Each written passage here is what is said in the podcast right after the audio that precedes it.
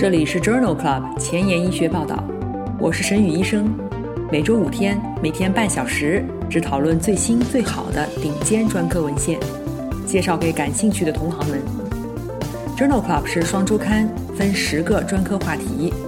这一周五天分别是：风湿免疫星期一，泌尿肾内星期二，血管感染星期三，妇产乳腺星期四和儿科遗传病星期五。别忘了关注公众号，订阅我们的节目哦。今日头条：内科学年鉴，孕前启动低剂量阿司匹林可以改善妊娠结局。二，BMJ，自然流产与过早死亡风险的关系。三，Lancet，精子正常情况下，包浆内注射精子不提高活产率。四，Circulation。坎地沙坦和或美托洛尔预防乳腺癌治疗导致的心功能障碍。五，Rheumatology，子宫内膜异位症的患者，类风湿关节炎风险增加。这里是 Journal Club 前沿医学报道，妇产乳腺星期四，OBGYN Thursday，我是主播神宇医生，精彩即将开始，不要走开哦。今天的新药研发板块，我们来聊一聊帕米帕利。帕米帕利是一种我国自主研发的选择性多聚 ADP 核糖聚糖酶一和二的抑制剂，也就是 PARP one 和 two。二零二一年七月，帕米帕利在中国获批上市，用于治疗曾经接受过两种以上化疗方案的生殖系 BRCA 突变相关的晚期复发卵巢癌。输卵管癌或者是原发性腹膜癌。关于帕米帕利的一二期临床研究已经发表在《Cancer Medicine》二零二一年一月刊上。这一项研究评价了帕米帕利治疗晚期非粘液高级别卵巢癌或者是三阴乳腺癌的疗效和安全性。这一项一二期临床研究纳入了七例高级别卵巢癌患者以及十五例三阴乳腺癌患者。他们在标准治疗以后出现疾病进展，或者没有接受过标准治疗。入组以后接受帕米帕利二十毫克 BID、四十毫克 BID 和六十毫克 BID 治疗。无力、恶心和贫血是最常见的治疗相关不良事件，没有发现限制剂量的毒性反应。在十三例可评估的患者当中，两例高级别卵巢癌患者均获得了部分缓解，六例病情稳定。所有三阴乳腺癌的患者均出现了病情进展，因此这项一二期临床研究认为，帕米帕利耐受性良好，治疗高级别卵巢癌具有明确的抗肿瘤活性。今天临床实践的第一部分，我们来聊一聊自发流产和终止妊娠。二十周之前的妊娠丢失称之为自发流产，百分之五十是由于胎儿染色体异常引起的。主要危险因素包括既往流产史、吸烟、饮酒、可卡因、大量咖啡因、非载体类抗炎药，对乙酰氨基酚除外。在妊娠十周以内，如果需要终止妊娠，可以使用米非司酮、米索前列醇等药物，成功率在百分之九十五到九十八。对于药物流产不成功的患者，可以重复使用米索前列醇，或者是进行负压吸引引流术。中期妊娠的终止妊娠，选择扩张宫颈和清宫术。术前需要预防同种异体免疫反应以及预防感染。在第十九期以及第五十九期的妇产乳腺星期四节目当中，我们曾经聊到过自发流产和终止妊娠。有兴趣的朋友可以点击链接重复收听哦。在二零二一年五月的《内科学年鉴》杂志上。发表了一项前瞻性的队列研究，讨论了低剂量的阿司匹林对于妊娠、妊娠丢失和活产的影响。这项研究纳入了一千多例十八至四十岁的女性，这些女性在入组之前有过一到两次妊娠丢失的病史，目前正在备孕中。入组以后立即启动低剂量阿司匹林口服或者是安慰剂口服。相对于安慰剂。坚持每周五到七天口服低剂量阿司匹林的女性，怀孕的比例升高了百分之五，活产的比例升高了百分之十五，流产比例降低百分之六。而且妊娠以后开始低剂量阿司匹林治疗则获益减少。每周服用阿司匹林的天数不足五天，获益也显著减少。因此，这一项前瞻性的队列研究认为，孕前启动低剂量阿司匹林可以有效地改善有流产病史的妇女怀孕的几率，获得更好的妊娠结局。但是，坚持服药是关键。在二零二一年三月的 BMJ 杂志上，发表了另外一项前瞻性的队列研究，讨论了自然流产与过早死亡风险之间的关系。这项研究纳入了美国护士健康研究二当中的十万例曾经怀孕的女护士，讨论的是自然流产与妇女七十岁之前过早死亡风险之间的关系。在长达二十四年的随访当中，记录到了近三千例过早死亡的病例，其中一千三百例死于癌症，两百多例死于心血管疾病。对全因死亡风险进行评估的时候。经历三次以上自然流产的女性，则过早死亡风险升高百分之六十；二十四岁之前经历第一次流产的妇女，过早死亡风险增加百分之三十。对于特定原因死亡风险进行评估的时候，心血管疾病引起的过早死亡与自然流产的相关性最高，风险增加百分之五十，但是与癌症的过早死亡风险无关。因此，这一项大型的长期随访的研究结果显示，自然流产与女性七十岁之前过早死亡风险增加相关，特别是心血管疾病死亡。下面这篇文章，我们来讨论一下人疱疹病毒六型与自然流产之间的关系。这一项病例系列报道发表在《Journal of Infectious Disease》二零二零年九月刊上。人类六型疱疹病毒 HHV 六可以通过整合到染色体上的方式从父母传给子女。携带整合到染色体上的六型疱疹病毒的女性，在妊娠期病毒会被重新激活。这项研究评估了六型疱疹病毒整合到染色体上的女性的自然流产风险。研究纳入了二十三例患者，通过全血和体细胞当中。高病毒 DNA 拷贝数证实了整合病毒基因组的起源，其中八人来自母亲，十五人来自父亲。母亲携带有病毒基因组，自然流产率为百分之二十七，不携带者仅为百分之十点三。父亲不携带病毒基因组，自然流产率为百分之十四点八。以下的因素与两次以上自然流产相关，包括母亲携带病毒基因组。风险比高达六点四一，以及产妇年龄在四十岁以上，风险比高达三点九一。因此，作者认为整合到染色体上的六型疱疹病毒是自然流产的危险因素。今天分享的最后一篇文章是发表在《妇产科学杂志》二零二一年六月刊上的一项随机对照研究，比较了宫颈旁阻滞下人工流产术当中。米非司酮与米索前列醇干预对于疼痛的影响。这是一项随机单盲研究，招募了妊娠十四周以内在宫旁阻滞下进行手术流产的妇女。入组以后被随机分配到米非司酮组以及米索前列醇组。米非司酮组在术前三十六小时给予两百毫克的米非司酮口服。米索前列醇组在术前三小时给予米索前列醇四百微克含服。研究一共招募了一百一十例女性，在宫颈扩张的过程当中，米非司酮组的疼痛 VAS 评分更低，在抽吸过程当中的 VAS 疼痛评分也更低。但是两组患者术前术后的平均疼痛评分、满意度以及手术时间十分相似。但总的来说，米非司酮组的手术更容易进行，因此作者认为，在术前给予米非司酮可以减少流产术中的疼痛。英文不好，找医学文献如大海捞针，没有头绪吗？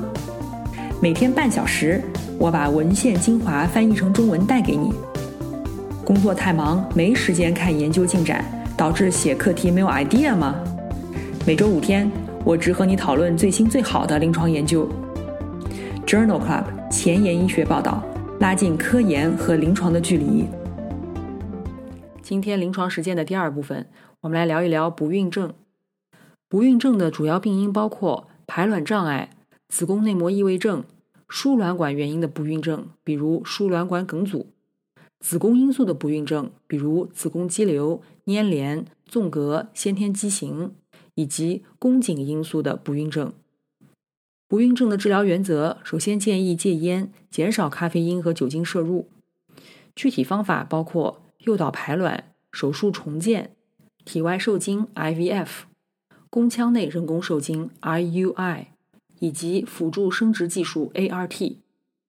在第十九期的妇产乳腺星期四节目当中，我们曾经聊到过不孕症。有兴趣的朋友可以点击链接重复收听哦。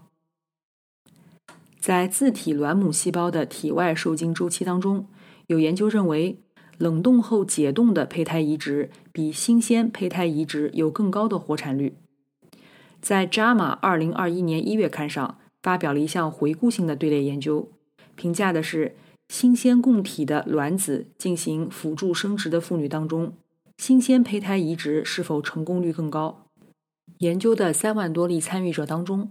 一共经历了五万多例新鲜供体的卵母细胞移植周期，其中新鲜胚胎移植占百分之二十九点五。接受新鲜胚胎移植和解冻胚胎移植的妇女，平均年龄、妊娠次数和 BMI 均匹配。研究发现，新鲜胚胎移植与解冻胚胎移植的活产率分别为百分之五十六和百分之四十四。新鲜胚胎移植的成功可能性高百分之四十二，优势比为一点四二，妊娠率分别为百分之六十六和百分之五十四。新鲜胚胎移植高百分之三十四，优势比为一点三四，两组的流产率相似。因此，这一项大型的回顾性队列研究认为，使用新鲜供体卵子进行辅助生殖的妇女。使用新鲜胚胎移植比低温保存以后解冻的胚胎移植活产率更高，但这一结果可能受到了混杂偏移的影响，因此仍然需要随机对照研究进行证实。目前，对于非男性因素导致不孕的夫妇当中，卵子包浆内精子注射的方法已经被广泛使用，但其与传统的体外受精法。是否具有更显著的优势尚不清楚。在《Lancet》柳叶刀杂志二零二一年五月刊上发表了一项开放标签的随机对照研究，比较了传统体外受精法与包浆内精子注射法的活产率。研究一共纳入了一千对不孕的夫妇，随机分配到包浆内精子注射组和常规体外受精组。两组当中，首次胚胎移植以后活产的比例分别为百分之三十五和百分之三十一，没有统计学差异。受精失败的比例也十分相似，分别为百分之五和百分之六。因此，这一项开放标签的随机对照研究认为，在男方精子总数、精子活力正常的情况下，与常规体外受精相比，包浆内精子注射并不能提高活产率。今天分享的第三篇文章，讨论的是多囊卵巢综合症的妇女当中，使用来曲唑调节排卵周期是否可以降低妊娠高血压的风险。这项回顾性的队列研究发表在美国妇产科学杂志二零二一年七月刊上。研究纳入了两千五百例接受辅助生殖治疗的多囊卵巢综合征女性，其中一千多例接受了人工周期。一千两百五十例接受了来曲唑调节排卵，四分之一单用来曲唑，四分之三使用来曲唑联合促性腺激素。研究发现，单胎妊娠和双胎妊娠组在妊娠糖尿病、胎盘异常和早产胎膜早破方面没有显著的差异。在出生结果方面，单胎和双胞胎组之间早产。围产期死亡和出生体重等结局也十分相似。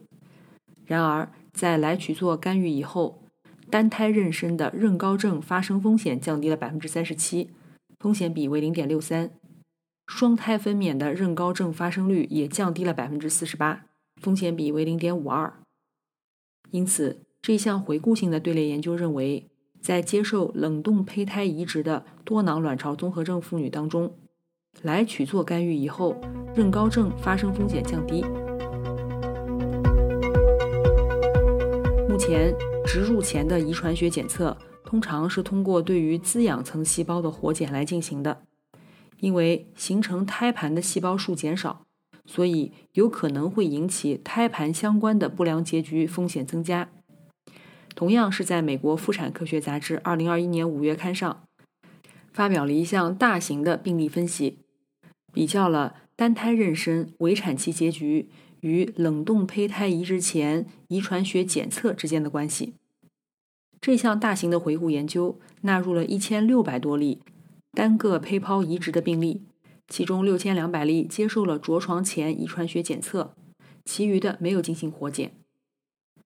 着床前对于冷冻胚胎进行遗传学检测的病例当中，母亲的平均年龄更大，既往的流产发生率更高。在双因素分析当中，小于胎龄儿早产的风险更高，但是大于胎龄儿和巨大儿的发生率较低。在多因素的回归分析当中。着床前对于冷冻胚胎进行遗传学检测，则早产的风险增加百分之二十，风险比一点二。但是着床前的遗传学检测并不影响新生儿的出生体重、出生体重 Z 评分和小于胎龄儿、大于胎龄儿和巨大儿的风险。因此，这一项大型的病例分析研究认为，着床前对于冷冻胚胎进行遗传学检测。可能会增加早产风险，虽然幅度不大，但是需要进一步的研究。今天的交叉学科板块，我们来分享一篇心脏科和乳腺科相交叉的文章。文章发表在《Circulation》杂志2021年6月刊上。N 环类的药物、抗 HER2 抗体以及放疗，都与乳腺癌治疗相关的性功能障碍有关。Prada 研究是一项二乘二因子的随机安慰剂对照双盲单中心研究，发现 ARB 药物坎地沙坦能够延缓此类患者左室射血分数降低，而贝塔受体阻滞剂美托洛尔可以减少肌钙蛋白的升高。这篇文章评估了坎地沙坦和或美托洛尔预防乳腺癌治疗相关性功能障碍的长期疗效。研究纳入了一百二十例早期乳腺癌患者，随机分入坎地沙坦、美托洛尔以及坎地沙坦美托洛尔联合治疗组或匹配的安慰剂组。坎地沙坦的靶剂量为三十二毫克，美托洛尔为一百毫克。从基线到延长随访当中，所有的患者平均左室射血分数均略有下降，但是组间没有显著差异。下降幅度在百分之一点六到百分之一点九之间不等。与不使用坎地沙坦的患者相比，辅助治疗期间使用坎地沙坦，则左室舒昌末容积以及整体纵向应变得到改善。因此，这一项长期随访的结果显示，早期乳腺癌 N 环类药物使用与性功能下降相关。辅助治疗期间，坎地沙坦并不能够预防两年以后的性功能下降。但是可以改善左室舒张末期容积以及整体纵向应变。今天分享的第二篇交叉学科的文章是免疫科与妇产科学交叉的，发表在《Rheumatology》杂志2021年7月刊上的一项基于人情的回顾性队列研究。目前认为自身免疫机制可能在子宫内膜异位症当中发挥的作用。这项研究为期十三年，是以人群为基础，分析了子宫内膜异位症的患者类风湿关节炎的风险。研究发现，以下的因素与患者类风湿性关节炎风险增加相关，这包括年龄大于等于四十五岁，风险比一点五；子宫内膜异位症风险比一点七五；自身免疫性疾病风险比六点九九。在按照年龄、共病和药物使用进行分层以后，子宫内膜异位症的患者发生类风湿关节炎的风险也显著升高。因此，这一项为期十四年的大型回顾性队列研究认为，子宫内膜异位症的患者发生类风湿关节炎的风险更高。今天的节目就聊到这里。如果你真心喜欢我的节目，不用给我点赞，现在就去转发分享吧，和我一起把最新最好的临床研究分享给需要的朋友。明天精彩继续，儿科遗传病星期五，不见不散哦。